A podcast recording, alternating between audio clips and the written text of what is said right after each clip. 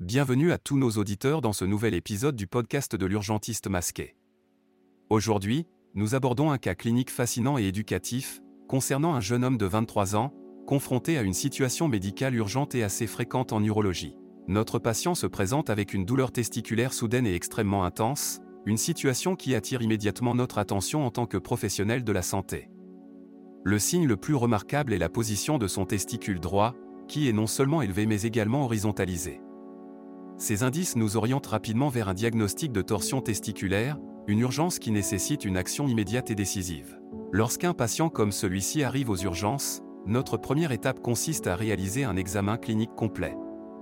Commençons par évaluer ses signes vitaux, un point crucial pour confirmer sa stabilité hémodynamique. Bien que notre patient ne présente pas de fièvre, il est essentiel de surveiller attentivement tout changement dans son état général. Ensuite, nous procédons à un examen abdominal et inguinal minutieux.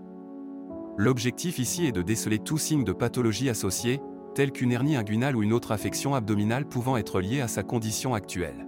L'examen le plus critique dans ce cas est sans aucun doute l'examen testiculaire. Nous inspectons et palpons avec soin les testicules et le scrotum du patient. Il est important d'évaluer la position, la taille, la consistance et la sensibilité des testicules. Dans notre cas, le testicule droit affecté est élevé et horizontalisé, ce qui peut indiquer un signe de prêne négatif.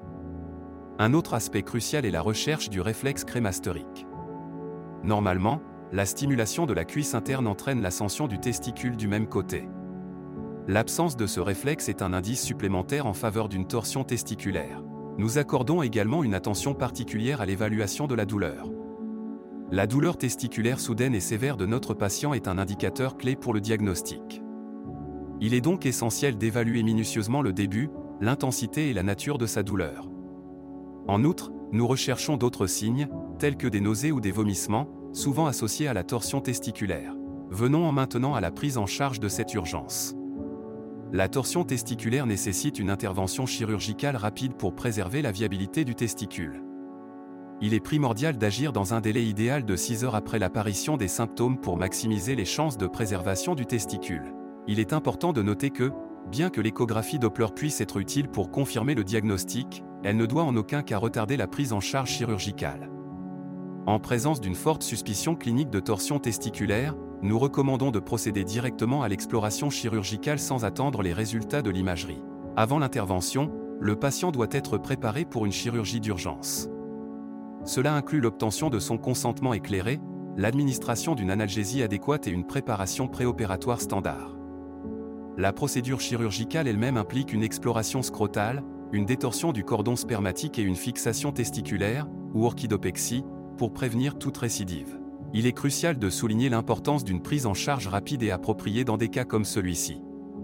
Cela démontre l'importance de la reconnaissance rapide et de l'intervention urgente en cas de torsion testiculaire, pour assurer les meilleurs résultats possibles pour le patient. Avec ces informations, nous concluons notre discussion d'aujourd'hui. Merci de nous avoir écoutés, et n'oubliez pas de suivre nos mises à jour et nos discussions enrichissantes sur la médecine d'urgence. À la pro, chaîne pour un nouveau cas clinique passionnant avec l'urgentiste masqué. Restez à l'écoute et continuez à apprendre avec nous.